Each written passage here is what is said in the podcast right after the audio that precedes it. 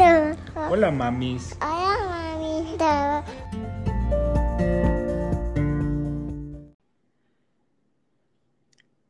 Hola y bienvenidos a Being Mommy. Bueno, el día de hoy tengo un invitado sumamente especial, doctor de confianza. Creo que me paso de la confianza que tengo con el doctor Bulnes. Es el doctor de Paula Isabel, pero yo abuso de él y también es mi doctor. Hola, doctor Bulnes, muchísimas gracias por estar en este episodio sumamente importante, ya que vamos a hablar de la lactancia materna. Nos van a sacar todas esas dudas, pero antes nos gustaría conocer quién es el doctor Bulnes. Hola Crista, eh, pues muchas gracias por invitarme eh, a tu podcast. Pues estoy muy alegre aquí de poder a, a ayudar a todas esas mamás eh, que te escuchan. Pues como presentación, eh, mi nombre es el doctor Carlos Bulnes, soy médico especialista en pediatría con un posgrado en nutrición pediátrica de la Universidad de Boston y además soy docente de la Facultad de Medicina de Unitec. Ok, ¿y quién es el doctor Bulnes afuera de la clínica? Quiero que también puedas compartir un poco eh, de tu hobby, que me encantaría que pues ellas aprendieran un poco más eh, de lo que haces afuera de la clínica. Pues fuera de la clínica, la verdad es que soy como un ratón de biblioteca. La verdad es que paso leyendo bastante, es mi hobby, tanto la escritura como la fotografía. Eh, de mis hobbies, pues eh, soy escritor a medio tiempo también de relatos, de cuentos y de narrativa. A veces lo hago relacionado con el ámbito de medicina y otras veces pues en el aspecto de la cotidianidad. Les, les súper recomiendo, eh, les voy a dejar también cuáles son los libros que el doctor Bulnes pues ha escrito, porque sí me encantaría poderles compartir a todos ellos pues un poco más del talento del doctor Bulnes. De verdad que muchísimas gracias y arrancamos rapidito conociendo pues eh, la importancia de esta semana, del primero al 7 de agosto, pues le damos aún más la importancia de la leche materna, de la lactancia materna. Y quiero que nos digas por qué se celebra durante el primero al 7, por qué toda una semana y por qué en esta fecha le damos más importancia a este tema. Sí, Crista, mira, a partir pues ya de varios años, desde el 1 al 7 de agosto se celebra la Semana Mundial de la Lactancia Materna y esto ocurrió por una iniciativa de parte de la Organización Mundial de la Salud y de UNICEF, por una declaración que se llamaba la Declaración de Inocentia de en 1990, creo, en la cual se proporcionaba la licencia de maternidad remunerada, que tenía que ser de 18 semanas. Eso es aproximadamente, estamos hablando de cuatro meses, cuatro meses y medio de una licencia de maternidad remunerada, imagínate. Eso la verdad es que aquí, por lo menos en Latinoamérica, eh, es como una utopía, la verdad, pensar de tanta licencia de maternidad remunerada, que los únicos países que lo cumplen generalmente son los países de Europa del Este o los países nórdicos, Noruega, Suecia, Dinamarca, en la que sí respetan esas 18 semanas. E incluso hay un apartado de licencia de maternidad, pero para el padre, para que esté acompañando también cuando está halagando lactancia materna. Aquí en Honduras, si la memoria no me falla, creo que anda aproximadamente en 10 semanas, pero dentro de esas 10 semanas eh, se cuentan 4 semanas antes del parto y 6 semanas después del parto. Por lo tanto, no son 10 semanas en total, sino que solo son 6 semanas, un mes y medio. De ahí tendrían que volver otra vez a trabajar. Y eso es algo que nos afecta, la verdad, con la continuidad de la lactancia materna porque justamente en esa sexta semana es cuando la mamá recién está arrancando de lleno con la lactancia materna. Y ahí justamente es cuando es frenada y hay problemas por el asunto que hay muchas mamás pues que se tienen que, que incorporar a su trabajo, muchas eh, mamás laboran doble jornada, entonces por eso es que hay un incremento en el uso de fórmulas, porque aunque la mamá desea con todo el alma quizás dar un año de lactancia materna o incluso más, pues sabemos que actualmente eh, eso es bastante difícil de, de, llevar a cabo. Correcto, a veces solo le dan hasta, bueno, he escuchado que solo le dan como una hora para que te vayas a sacar la leche, o sea, cuando eso sucede durante todo el día, si no estás con el bebé, eso es imposible que en una hora te vas a poder sacar la leche, o sea, estamos como, sub, o sea, no están, el sistema no está apoyando pues este, esta etapa eso es lo que yo decía, que ahí se nota la diferencia cuando sos mujer y hombre. Mm, ya en esos tiempos no se tendría que, que, diferenciar. Pero aquí eh. es cuando, cuando ya sí pega y, y, y, te quitan ese derecho, pues de darle lactancia a tu bebé, pues, y en nuestro país que deberían de reformarlo o apoyarlo más, apoyando la economía, pues, o sea, imagínate una fórmula que te cuesta a lo que podría dar una, darle pecho a tu hijo, que sería más económico. Y bueno, vamos a conocer también los beneficios de por qué yo le tengo que dar, pues, eh, leche materna exclusiva a mis bebés o a mi bebé, el que quiera uno. Voy a dar eh, un poquito de uno, un poquito así someramente de la fisiología de lactancia materna. No vamos a entrar a detalles muy técnicos porque, claro, son las mamás las que deben de saber. Esto es un poquito de una charla de la que generalmente le doy a las mamás, sobre todo las primerizas cuando van a consulta.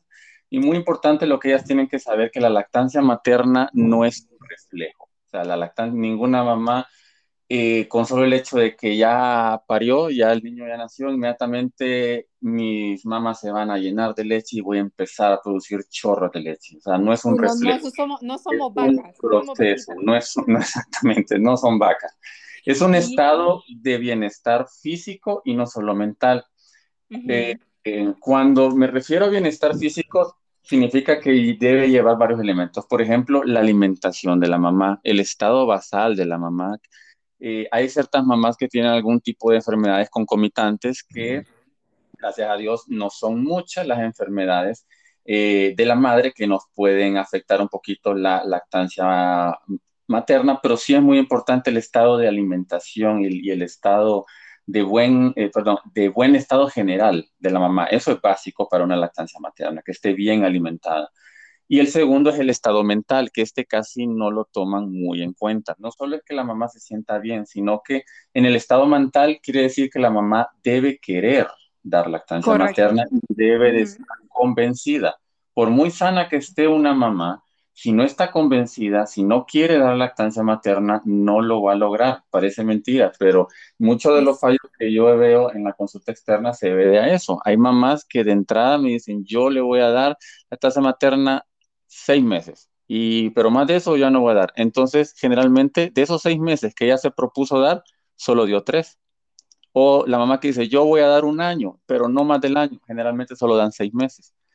Porque y las mamás que desde un inicio me dicen, yo le quiero dar la mayor cantidad de leche materna que quiera y después del año quiere seguir pegada, lo va a seguir haciendo, esas mamás generalmente tienen una lactancia materna muy exitosa. Sí, o te enamoras, o sea, otra, lo que me pasó a mí, yo, yo llegué ilusamente, sin saber todo ese conocimiento, eh, yo llegué y dije, le voy a dar pues los primeros 40 días, o sea, yo no sabía realmente cuál es ese proceso, como decís, no es como que nace el bebé y, uno empieza a tener como la producción, o sea, la producción se basa en la demanda del bebé. Y obviamente que tanto, que tanto ejercitas como todo músculo, eh, toda esta parte del proceso de la leche materna, pero después te enamoras. En mi caso, yo me enamoré tener a, a mi hija pegada que era después yo la que decía, mi esposo me decía, vale más que solo seis meses. Y yo, no, no puedo. Voy a llorar el día que ella me diga que ya no quiera. Sí, esa es una etapa difícil cuando ya, el niño dice, ya no quiero, chichi. Ya no quiero. E, Eso para mí fue sumamente... Eh, fue tranquilo, creo que estábamos las dos decididas. Creo que ahí ya tenía dos años, Paula, entonces yo creo que ya era. Claro, y es que eso es muy importante. Etapa lo mejor es que, que ambos, tanto bebé como madre, decidan. Estamos listas. Correcto. Pero bueno, esta también viene la siguiente pregunta, pero muchos no sabemos qué es la leche, o sea, qué es la leche humana, no es, no es como pensamos, o sea, tenemos esa parte de la ignorancia que no sabemos o cómo se produce o qué hay en la leche materna o qué tipo de leche materna humana pues hay para nuestros bebés. Eso es otra, otro tema muy importante que nos gustaría que nos ayudaras. Sí, ok. La leche humana es un tema muy, muy complejo. Hay libros incluso que tratan específicamente solo de la leche humana para que vean que no se trata nada más de, de un cartón de leche de vaca, pero de forma humana. La verdad es que la leche humana se considera casi como un organismo vivo porque hay muchísimas bacterias que hay en la leche materna que son muy beneficiosas para, para el recién nacido o para el lactante. En términos generales, pues la leche humana es una suspensión que tiene grasas y tiene proteínas y que están disueltas en carbohidratos y minerales. Esos son los cuatro componentes que tiene la leche humana. Grasas, proteínas, carbohidratos y minerales. Hasta ahí pareciera muy, muy parecido a lo que es una leche, por ejemplo, de vaca, pero las proporciones son muy, muy diferentes. Recordemos que la leche de vaca es para que crezca un ternero no para que crezca un ser humano. Por lo tanto, la leche de vaca va a ser diferente. Lo mismo lo que decía de la cantidad de bacterias y de bifidobacterias que van a ir a colonizar todo ese colon del bebé para que tenga una mejor digestión, tenga menos procesos de alergia. Incluso se ha propuesto que generalmente los niños que toman leche materna les afecta incluso al factor cognitivo. Por lo tanto, estamos hablando de niños que podrían llegar a ser más inteligentes por solo el hecho de leche humana. Tiene todas las vitaminas que necesita, eh, excepto, eso es muy importante, menos la vitamina K. La leche humana no tiene vitamina K, por eso en esos momentos, al solo nacer al bebé, eh, y muchas mamás lo saben, una de las inyecciones que les ponemos al bebé al solo nacer, pues es la vitamina K, por eso, para que no tenga esa deficiencia de la vitamina K. Y la otra vitamina que sí tiene tal vez ligeramente un poquito menos es vitamina D. Entonces, por eso también generalmente acostumbramos a asolear al bebé, porque la vitamina D, la absorción es mediante los rayos solares. De ahí fuera de eso, pues tiene una adecuada proporción de agua también, porque esa es una pregunta muy común, sí, que nos dicen las mamás, cuando hace mucho calor, ¿verdad? Si le podemos dar agua al bebé porque creen que está sediento. Pero la mayor cantidad de leche humana, eh, perdón, eh, la mayor proporción de leche humana es simplemente agua. Entonces, todo lo que ocupa el bebé, grasas, proteínas, carbohidratos, minerales, vitaminas, eh, las bacterias buenas, todo eso está disuelto en la leche humana como tal. Ok, y también ahí nos vas a explicar un poco cómo la leche humana está atado con las hormonas, que es un tema también eh, muy importante que también nos gustaría que nos compartieras. ¿Por qué estos cambios hormonales y cómo? Claro, eso es muy importante que los van a tener. ¿Cómo puede esto afectar, pues, ese proceso de lactancia materna? Recordemos que, que, que, el solo hecho de embarazarse es una tormenta hormonal desde el momento en el que ya saben que están embarazadas y hormonas suben, hormonas bajan y muchísimos cambios eh, de, ánimo. Exactamente. Pero hay una hormona que es la hormona líder, la hormona de la lactancia materna, y tiene un nombre muy adecuado, se llama prolactina. Pro, que está a favor, y lactina de lactancia. Entonces, la prolactina es la hormona líder es la hormona que va a regir cómo se va esa, esa bajada de la leche, desde que manda la señal por el cerebro hasta que la reciben ya las glándulas mamarias. Pero muy importante que esta prolactina se eleva de 30 a 45 minutos después de que el bebé esté succionando. Por lo tanto, es muy importante que, sobre todo cuando el bebé recién nacido, cuando estamos empezando, no es como un interruptor, que el bebé se coloca y ya le dan como el botón de on al switch y ya inmediatamente la prolactina comienza a producirse. No. General, al, al, inicio es de 30 a 45 minutos después de que el bebé está succionando, comienza el cerebro a liberar la prolactina y ahí comienza como tal la bajada de leche. Es la hormona que se eleva muchísimo en ese momento, pero están también las hormonas que caen, que es la progesterona y la del estrógeno. La progesterona y el estrógeno son las hormonas que están más elevadas al momento durante todo el embarazo. Y la prolactina se mantiene muy, muy disminuida. Entonces, ya cuando el bebé nace, se invierte. La progesterona y el estrógeno caen, se van hasta el suelo y la prolactina es la que se va hacia arriba. Entonces, muchas mamás que tienen esas depresiones postparto, que, que, que, no entienden por qué se sienten así cansadas y están tristes a pesar de que tienen pues el producto que han esperado durante nueve meses, pues muy relacionado por esos cambios, que la progesterona y el estrógeno se van al suelo y la prolactina comienza a elevarse como tal. La prolactina se produce más durante la noche, eso es muy importante. Entonces, no es que el niño quiera molestar más durante la noche, pero si la prolactina se produce más durante la noche, ¿en qué momento creen que el bebé va a aprovechar más? Pues en esas horas de la madrugada, cuando estamos más cansados.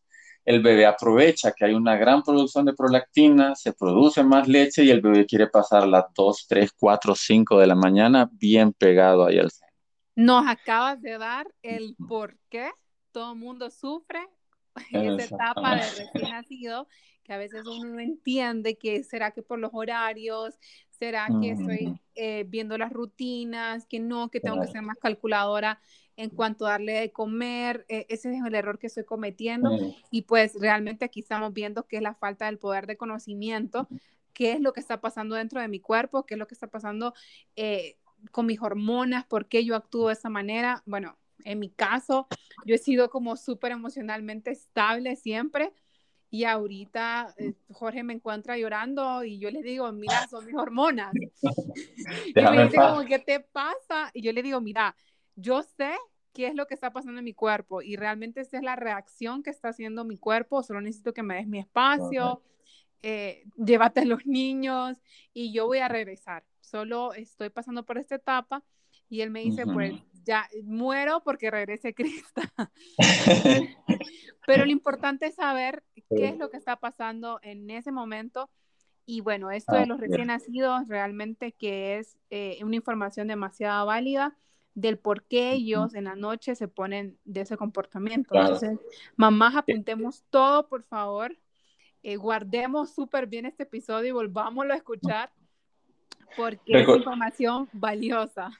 Así es. Recordemos una cosa muy importante, el, tanto el cuerpo humano de la mamá como el bebé, ellos no entienden de horarios. Ellos no, no le pueden dar un organigrama y decir, bueno, vos vas a mamar de 7 a 9 y de ahí voy a trabajar y de ahí de 1 a 2 nos vamos a volver a pegar al pecho. No. Y la hormona se produce, ya vieron, cuando le da la gana. Y si es a las 2, 3 de la mañana, pues a, a esa hora será.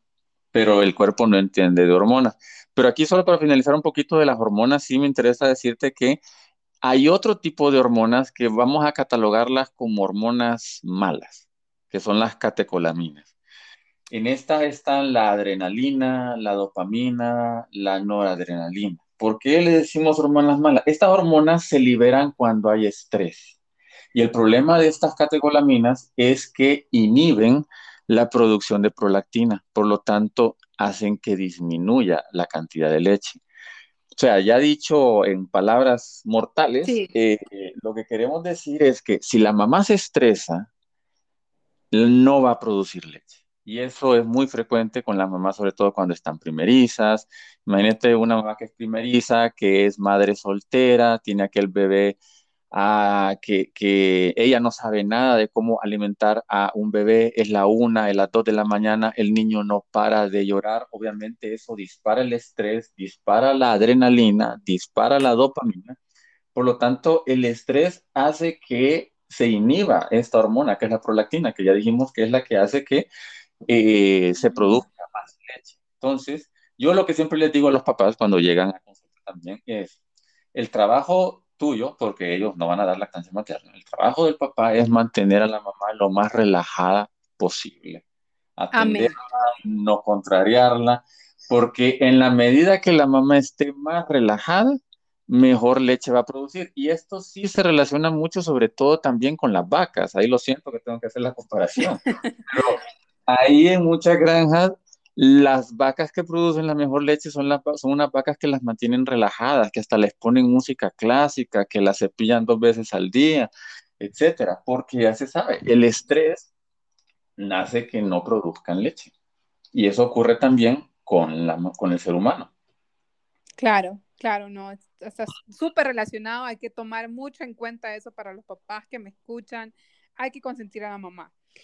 Pasamos al, siguiente, que para mí es, también es de mayor importancia, porque necesitamos saber ese conocimiento nuevamente de cuáles son esos beneficios. Uno, que es nuestra prioridad, que son nuestros bebés.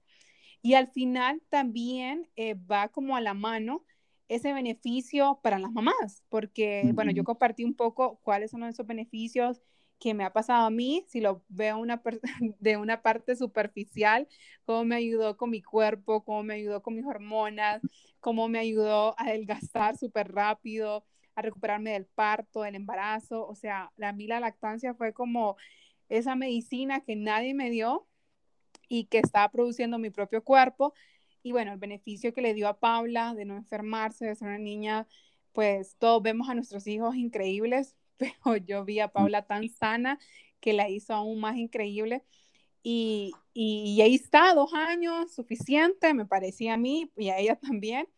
Pero, eh, ¿qué hay pues de la parte, tu parte, de la parte del doctor?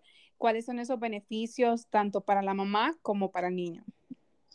Pues en, en cuanto a los beneficios al niño, pues una lista eterna, ¿verdad? Que podríamos decir, pero lo principal, uno, la protección inmunológica. Recordemos que la leche materna es técnicamente la primera vacuna. Antes de esas vacunas que le ponen a los 2, 4, 6 meses, ya antes de eso, el niño sí ha recibido lactancia materna, ahí está recibiendo prácticamente su primera vacuna líquida, porque toda la inmunidad, todo eso por lo que la madre ha pasado durante sus 20, 25 o 30 años, todas esas enfermedades, ella produce ciertos anticuerpos e inmunidad ante esas enfermedades. Y esa eh, memoria inmunológica la pueden transmitir por la leche materna, porque dijimos que la leche materna es un, es un, es un líquido vivo y ahí van muchas bacterias que van a ir a, a colonizar todo el intestino del bebé para que vaya formando su propia microbiota intestinal y son niños que a la larga, como digo, tienen menos cólicos, menos reflujo, menos estreñimiento, eh, menos propensión a la obesidad, a la diabetes, a la hipertensión. Son niños que, eh, tienen mejor rendimiento escolar. Eh, perdón, escolar. Em, tenemos el beneficio psicológico también, y eso sí está muy, muy relacionado, que es lo que nosotros decimos el apego porque sobre todo ya cuando el bebé ya tiene tres, cuatro, cinco, seis meses, nos vamos a dar cuenta que hay dos tipos de succión. Está la succión nutritiva, que es lo, como su nombre lo dice, el bebé tiene hambre, se pega al pecho, toma sus onzas y queda tranquilo. Pero está el, la succión no nutritiva, que el niño se pega al pecho simplemente pues porque se quiere pegar. Y la mamá me dice, es que este niño se me pega al pecho, sobre todo en la noche, y yo siento que no mama. Entonces yo le digo, es que no quiere mamar, es lo que quiere estar cerca de su mamá. Como todo, todo animal pequeño, ustedes lo ven, siempre va a estar cerca de la madre, los chimpancés, los elefantes, las vaquitas, todos. Ese apego precoz es muy, muy importante. Y los niños, ya cuando, eh, digamos, un año, dos años, incluso tú lo has visto con Paula, sobre todo cuando están enfermos. El solo hecho de estar cerca de la mamá a veces funciona mucho mejor que cualquier medicamento que le podamos dar. Correcto, eso me pasó, bueno, creo que te acordás de la infección que tuvo Paula. Yo estaba, eh, no sabía qué hacer, madre primeriza, y lo único que pues se me daba a mí, que esa niña estuviera solo pegada a mí. Eh, Paula ya empezaba a comer ahí, porque Paula fue glotona desde de los, de los seis meses, pero ahí me dejó la comida, estaba sumamente enferma y lo único que pudo ayudar a Paula en esos tres días fue la lactancia, estar pegada a mí y en la silla mecedora y ahí estuvimos dos días. Exactamente. siento que fue una infección un poco grave, que me la dijiste hasta después, si no mis nervios explotaban. Iban a explotar él, él, me dijo hasta después qué tan grave era la infección. Durante el momento me decía, no, no, tranquila, dale esto, dale aquello. No lo decía porque recordaba las hormonas del estrés, entonces iba a cortar esa producción de leche que yo ocupaba en ese momento. Eh, sí, todo, todo calculado, todo bien. Todo calculado, sí. Entonces sí, son cosas que nosotros como mamás pues aprovechamos, realmente ese es el, el, granito de conocimiento que les queremos dejar toda esa importancia, toda esa información, ese poder de información para nuestros bebés y para nosotros es tan importante. Y, bueno, también quiero que, que, mm, que nos, que se acoplen, como muchas dicen, no, es que mi, mi doctor me dijo eh, que cada tres horas, exactamente, no, es que mi doctor me dijo, o sea, a veces estamos, eh, o mi tía, las famosas tías, o la famosa abuela, o la famosa mamá que me dio una, que me dijo que era por horarios, que me dijo de que tengo que tomar esto, que tengo que hacer aquello. O sea, el, este siempre ha sido como mi lema en, en, este podcast, que el poder del conocimiento pues te mueve, te hace tomar mejores decisiones y eso es lo que estamos dejando ahorita. Ese poder de conocimiento que se acoplen a un doctor o a una persona que realmente sepa y que te entienda el proceso en que estás viviendo.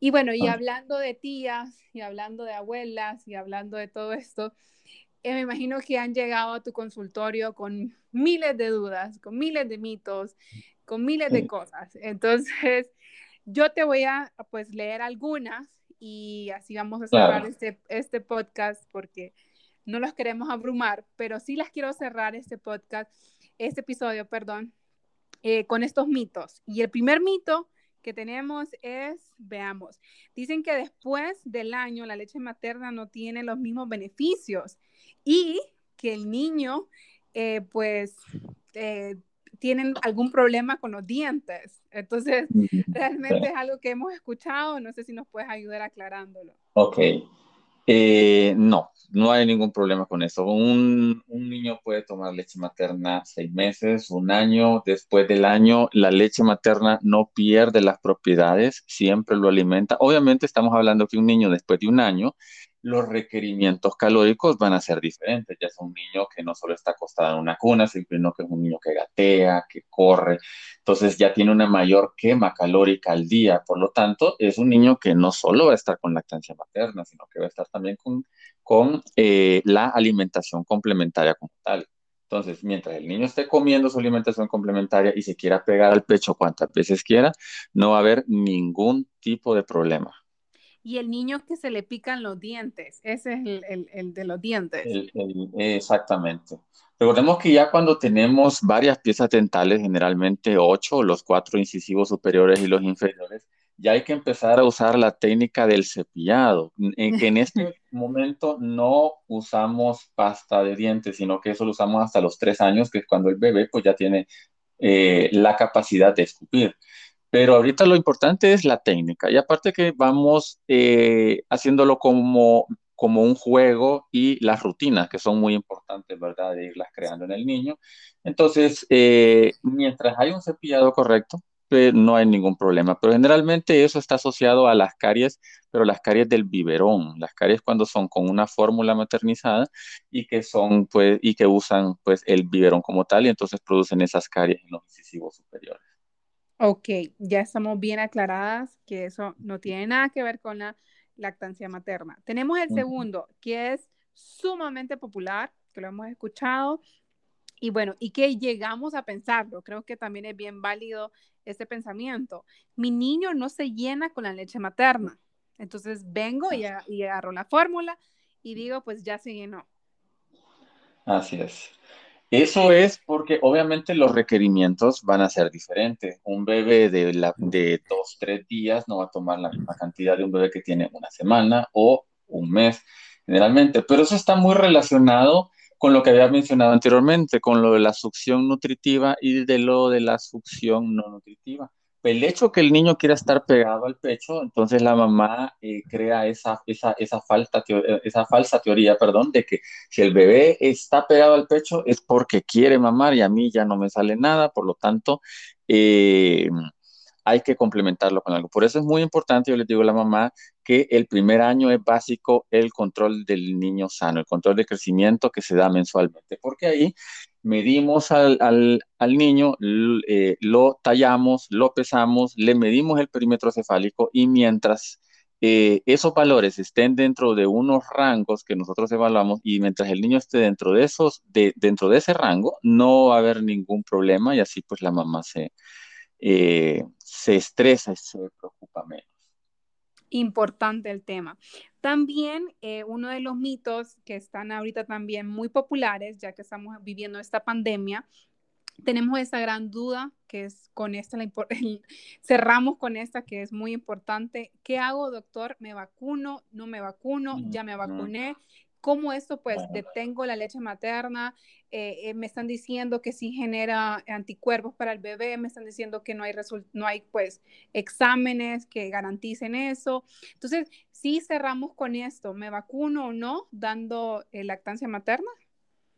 Ok, es así como digo, es una de las preguntas que en este mes ha estado pues en boga y me han preguntado mucho, pero la verdad es que con la vacuna del COVID puede ofrecerse a una mujer que, amamanta eh, y no hay ningún tipo de problema. Hay un riesgo muy bajo para la lactancia materna, es seguro, es compatible y no hay ningún problema. Es más, y todavía obviamente que esta pandemia pues es algo nuevo, pero sigue estudiando que la producción de anticuerpos, sobre todo después de la segunda vacuna, eh, dos, tres semanas después, eso ayuda mucho al niño. Entonces ya vemos que la lactancia materna también nos puede beneficiar. Y otra cosa también muy importante, una madre que tenga COVID eh, también puede seguir dando lactancia materna. ¿verdad? Eso es muy, muy importante. Muy, muy importante que eh, eso había falta de información al principio porque todo el mundo decía, no, me tengo que pues alejar del bebé, me tengo que, o sea, simplemente que todo esté sumamente limpio, obviamente.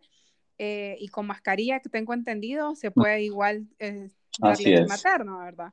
Solo quería decir un, un nuevo mito aquí que, que, se me acaba, que me acabo de recordar ahorita que es bastante común y es que todos los pechos sirven. Eso es muy, muy ah, importante. eso es muy importante. Porque hay mamás que me dicen, es que mire que yo casi no tengo pecho y, los míos no sirven y la verdad es que no. El, no el, que yo he escuchado es este, que el, pezón es al revés, algo así. No, no. El pezón puede influir un poquito, pero en relación al tejido glandular como tal, recordemos que si un pecho es muy voluminoso es en base a la cantidad de grasa que hay. Y la grasa no es, que, no es la que va a producir la leche, sino que el tejido glandular y recordemos la prolactina, que es la hormona que hace que eh, baje la leche. Por lo tanto, mujeres, digamos, con pechos muy exuberantes, no quiere decir que van a producir muchísima leche. Y las mujeres que tienen muy poco pecho, no quiere decir que no van a producir. Todos los pechos, sean grandes o pequeños, van a servir a la hora de alimentar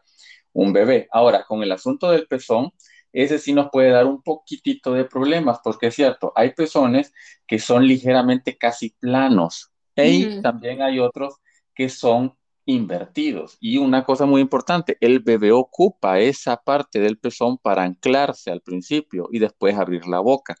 Pero mm, ahora,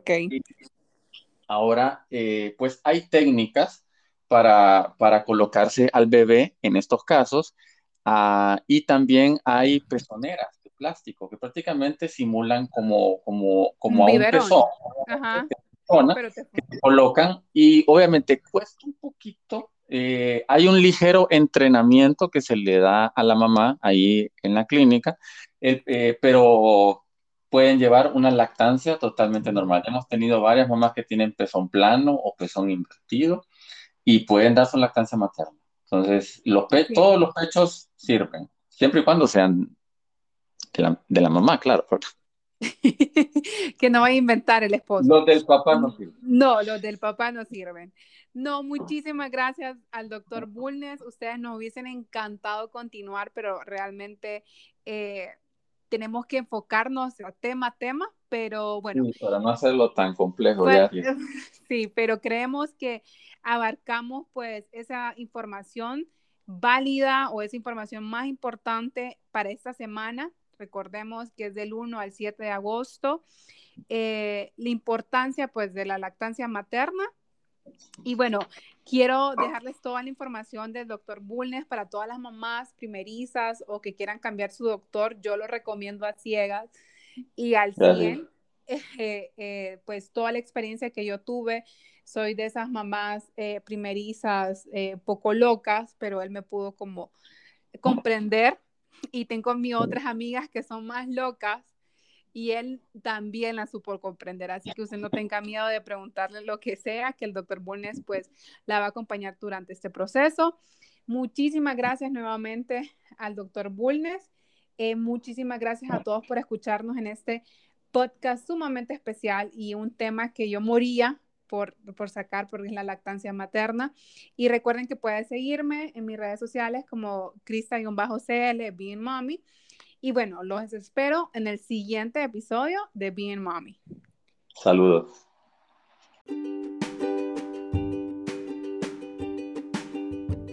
Llama